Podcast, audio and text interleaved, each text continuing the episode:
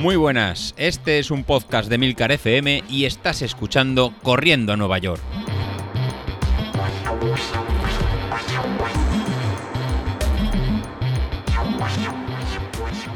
Muy buenos días, ¿cómo estáis? Soy José Luis, miércoles. Y hoy es un miércoles un poquito especial en el que quiero comentaros un poquito todo el tema de métricas que estamos hablando tantos días en el, en el grupo de, de, Telegram o que estamos haciendo tanto en el, en el podcast. Para los que habéis llegado nuevos, a lo mejor os puede parecer todo muy, muy marciano o muy, muy raro. Estos que hablan de vatios, de, de vatios kilos, qué es eso del fitness, qué es eso de la fatiga, qué es eso del TSB, qué es eso de, del RSB y no tenemos muy, muy claro lo que, lo que es. Bueno, pues la idea del episodio de hoy es daros un poquito de, de ideas y un poquito de clarificar unos conceptos eh, que son muy complejos, pero intentar hacerlo de una forma muy muy sencilla y que eso no os lleve a ningún tipo de equivocación o que no os lleve a ningún tipo de, engaño. Lo primero que, que, os comentaré será los que, los que estáis entrenando con, con Training Peaks y habéis cogido el plan o estáis realizando esta, estas métricas, eran la, las métricas que aparecen como fitness o CTL, fatiga, que es ATL, o lo que sería form o estado de forma o, o, STSB. Esto al fin y al cabo son unas métricas propietarias de, Training Peaks que luego fueron eh, adoptadas por distintas plataformas como han sido Strava o incluso eh, Stride con, en, el, en el Power Center, en el que a través de estudios que realizaron básicamente por el doctor Kugan, era un poco de cuantificar eh, la sobrecarga de entrenamiento que realizamos al, al, al, realizar una actividad, una actividad física. ¿Qué estaba pasando? En, son métricas que llevarán unos 20, unos 20 años. ¿Qué, pasa realmente cuando realizamos un, esfuerzo? Pues siempre que realizamos un esfuerzo, pues lo que hacemos a nuestro organismo, que lo que generamos fatiga, que lo que nos impide al día siguiente entrenar o nos, o nos impide al día siguiente continuar y rendir al, máximo. Pues de una forma, fácil, lo que realizó la plataforma de, Training Peaks es hacer una especie de, de juego. ¿Ese juego en qué consiste? Una vez definido nuestro ritmo umbral, nuestro ritmo umbral sería que en caso de correr sería muy fácil sería que el ritmo que podemos eh, durar eh, poder llevar sobre una sobre una hora y uh, entonces ese ritmo umbral, que coincide con el cambio de, de un trabajo aeróbico a un, un, trabajo eh, anaeróbico, pues ese trabajo umbral, en el caso de estar una hora eh, a esa intensidad de, trabajo, a, esa potencia o a ese, o a ese ritmo, pues nos va a puntuar en, con 100 puntos. Y es lo que aparece siempre en vuestros entrenamientos con un TSS de 100, de 100 puntos. ¿Cómo podemos calcular ese TSS? Bien, a nivel de, potencia, con lo cual aparecerá como TSS. Si estamos durante una hora corriendo en nuestro potencia umbral, serán 100 valores. Como RTSS, si estamos durante una hora corriendo a nuestro ritmo de carrera umbral, pues nos figurará como 100 RTSS. Y o bien eh, por pulsaciones, en, si hacemos, entonces en este caso aparece como HTSS. Si estamos durante una hora en trabajando, haciendo un esfuerzo en nuestro nivel de pulsaciones umbral, pues nos puntuará con un valor de, de 100.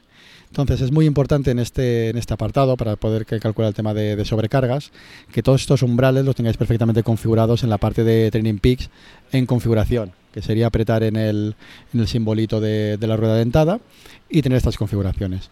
Bueno, pues ¿para qué sirve eso? Eso nos va, nos va a servir para no realizar más esfuerzo del, del, eh, del indicado. ¿Cómo calcula este dato eh, Training Peaks? Pues sería el dato de fitness, de CTL. ¿Qué calcula? Durante los últimos 42 días suma todos los valores de TSS que hemos realizado y lo divide por este, por este 42. Pues es la media de los últimos 42 días entrenados, qué nivel de esfuerzo, qué nivel de sobrecarga le hemos puesto a nuestro cuerpo y a nuestro, nuestro organismo. Muchas veces estaría en valorado ¿no? pues las horas que hemos estado en corriendo. La ventaja de, esta plataforma de Training Peaks, que cualquier entrenamiento que realicemos, ya sea de carrera, como estamos haciendo ahora, como los ejercicios de core o el entrenamiento cruzado, pues al final eh, puntúan y al final nos, nos desgastan. O sea, puede parecer que no es que yo solo corro, no, pero es que a cambio estás saliendo a nadar, a cambio estás saliendo en bicicleta, a cambio estás saliendo en hacer ejercicios de, de core y has hecho unas rutinas de HIT que ha sido a pulsaciones muy muy altas. Pues en este caso te va a puntuar y te va a subir mucho la, la sobrecarga y va a impedir que al día siguiente pues, pues rindas. Bueno, pues este valor de, de CTL pues sería la, la, media de los últimos 42, de los 42 días. Por otro lado tenemos el valor de, fatiga. El valor de, fatiga o ATL es exactamente lo, mismo, hace la media de estos valores de, TSS, estos valores de, estrés en el organismo, pero solo tiene en cuenta los últimos siete días. Entonces, ¿qué, ¿qué, va a pasar? Si nosotros estamos la última semana entrenando más horas eh, y a ritmos más altos que los últimos 42 días, nuestro valor de fatiga será más alto que nuestro valor de, fitness. Y eh, restando los dos valores, tenemos el valor de, TSB o en form, que sería, una especie de saber en qué estado de, forma estamos. Si ese valor es negativo, indica que la semana pasada hicimos más sobrecarga, más horas de entrenamiento que en respecto a, la media de los últimos 42 días cuando estamos en un periodo de, entrenamiento, cuando estamos en un periodo de, carga, pues es eh, bueno que ese valor esté entre sobre menos 5 y menos 10. Indicaría que cada semana estamos haciendo más ejercicio que la semana que la semana anterior, que estamos haciendo más carga que la semana que la semana anterior, lo que va a hacer que al final cada vez eh, vayamos mejorando. Eh, por otro lado, cuando hacemos semanas de, descarga, la fatiga respecto al anterior en baja, con lo cual nuestro estado de forma sube y se encuentra sobre valores cercanos a cero. ¿Para qué sirve esto a la hora de planificar una temporada o ver en qué estado estamos? Valores por debajo de menos 15 pues indicarían sobreentrenamiento y que nos encontramos muy cansados. Realmente el menos 15 significaría que en la última semana hemos estado entrenando a ritmo mucho más alto que la media de los últimos 42 días. De forma fácil significaría, oye, que hemos empezado a correr y hemos, estado, hemos pasado de estar parados a empezar a entrenar como, como, locos. Y eso sabemos que pues, va a producir lesiones o va a producir que estemos demasiado, demasiado cansados. Así que es una métrica que sirve de una forma muy, muy fácil para ajustar cargas de, entrenamiento y para ajustar en ritmos y no estar en hago mucho esta semana y luego me va a tocar parar dos semanas porque estoy muy muy cansado. Entonces la idea y el objetivo pues es estar siempre sobre un menos 5, menos 10 en los periodos de, carga y de mejora. Eh, por contra, si nos quedamos en valores positivos, indicará que estamos entrenando estas semanas mucho menos que eh, las semanas anteriores. Y lo que poco a poco va a derivar es en una, una pérdida de, forma y una pérdida de, rendimiento. Bueno, pues exactamente lo mismo que vemos en Training Peaks, lo podemos ver en Stride en su, su Power Center. ¿Dónde vamos a ver esto en Stride en, en el Power Center? Pues en este caso en Straight en el Power Center es el, valor que ellos dan de RSB, de Running Stress Balance. Es exactamente lo mismo, es la media de los últimos 42 días frente a los últimos 7 días. Y la explicación que ellos realizan cuadra exactamente con la métrica de eh, Training Peaks.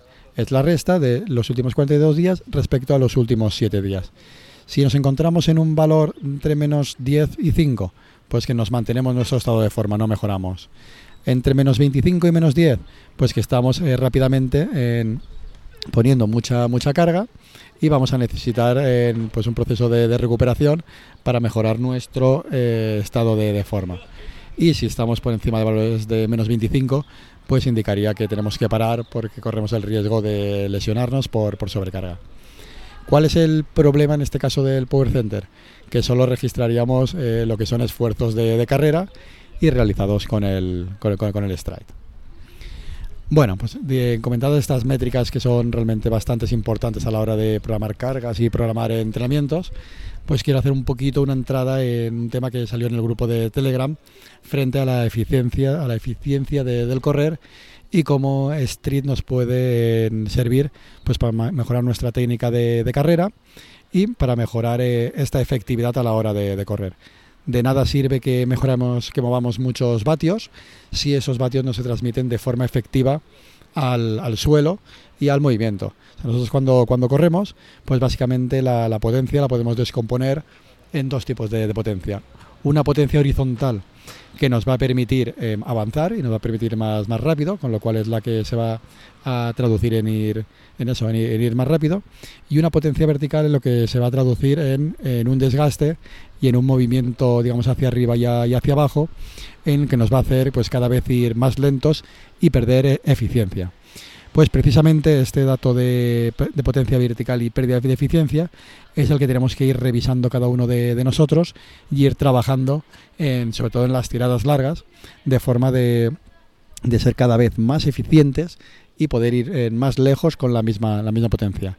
Ya que se puede dar el caso de que dos de nosotros eh, tengamos la misma potencia crítica, incluso que desarrollemos la misma potencia en vatios kilos, pero que no se traduzca en la misma velocidad. Uno que sea mucho más rápido que el otro. Pues la diferencia sería que uno pierde menos potencia vertical que el otro y transmite eh, de forma más efectiva al suelo ese esfuerzo. ¿Dónde podemos ver ese, ese dato y, y, poder corregirlo y entonces tomar, tomar acciones? Pues bueno, dentro del Power Center, en, en Stride, vais a una, una, actividad y os aparecerá pues, los distintos segmentos que, habéis realizado y pues aparecerá la potencia, el ritmo, la altitud, cadencia, a mejor frecuencia cardíaca y aparecerá uno que es potencia en potencia vertical. En mi caso estoy revisando eh, lo que fue el, la tirada larga, pues me parece que en fui de media a 269 vatios y una potencia vertical de 81 vatios. Entonces, para verlo de forma más clara, en vez de ver la pista de entrenamiento, pues estaría el, apretando la, a, mitad, a mitad de, de, la pantalla de la actividad, aparece apretar en distancia en lo que se ve por kilómetro, pues digamos en cada kilómetro pues ¿no? las medias que hemos desarrollado, la potencia, el ritmo y de, forma se puede ver ahí digamos un análisis de la, de la actividad. Pues bueno, en este caso, en esta tabla, aparece un dato que es RPV. Ese RPV es el ratio de potencia vertical respecto a la potencia total y indicaría, sería un dato de, de la efectividad de, de la carrera. En este caso, pues para el segundo kilómetro, cuando ya iba, digamos que en la, en la zona 2 de la, de la tirada larga, pues la potencia era 287 vatios, pero con una potencia vertical de 82 vatios. Eso significa un ratio de un, un 0,29, sería un 29%. ¿Qué indica? Pues estoy perdiendo un 29% de efectividad al, al, correr. Pues este dato, este trabajo sería el que había, habría que mejorar de forma que la que en la carrera pues lo trabajara y, me permitiera correr de forma más rápida. Pues este 29% era una tirada muy suave, muy tranquila de, domingo, en el que no estaba pendiente de, ni de la cadencia, ni de, ir mejorando ese valor. Si hago la, misma comparativa para la carrera que realizamos del 10.000 de, de, corriendo, de, corriendo a Nueva York, que hicimos a finales de marzo, que en ese caso sí que estaba más pendiente tanto del ritmo como de, la velocidad a la que a la que llegaba, el dato que, voy a obtener es precisamente es distinto. En este, en este caso, la potencia que desarrollé durante la carrera fue de media 360 vatios con una potencia vertical de 79 vatios. En este caso, el, pues el ratio de esos 360 vatios dividido los 79 vatios me sale una efectividad, un RPV de 0,22, de 0,22, un 22%. Bueno, pues en, mejoré en, mi efectividad al desplazarme, pues en 7 puntos en respecto a la tirada larga. ¿Cuál sería el objetivo mío de cara a la media maratón? Pues ser capaz de ir a ritmos lentos eh, eh, y ser de forma eficiente en el, en el desplazamiento. ¿Cómo lo vamos a conseguir? Pues con la técnica de carrera, adecuando el contacto con el, con el suelo, que sea el mínimo posible, y mejorando la, cadencia. Al final es un dato que podemos medir y cuando lo podemos medir, por tanto, podemos actuar sobre él y poco a poco ir, ir eh, mejorándolo para a igualdad de vatios que generemos, a igualdad de esfuerzo que generemos, que realmente se transmita hacia adelante para, para correr y ir más rápidos. Pues nada, esto sería una de las métricas que quería comentar de algunas de las preguntas que me habéis realizado y el próximo miércoles pues continuaré con el resto de dudas que me, habéis transmitido. Bueno, nada, hasta luego y a seguir entrando la semana de cara a las series del viernes. Hasta luego.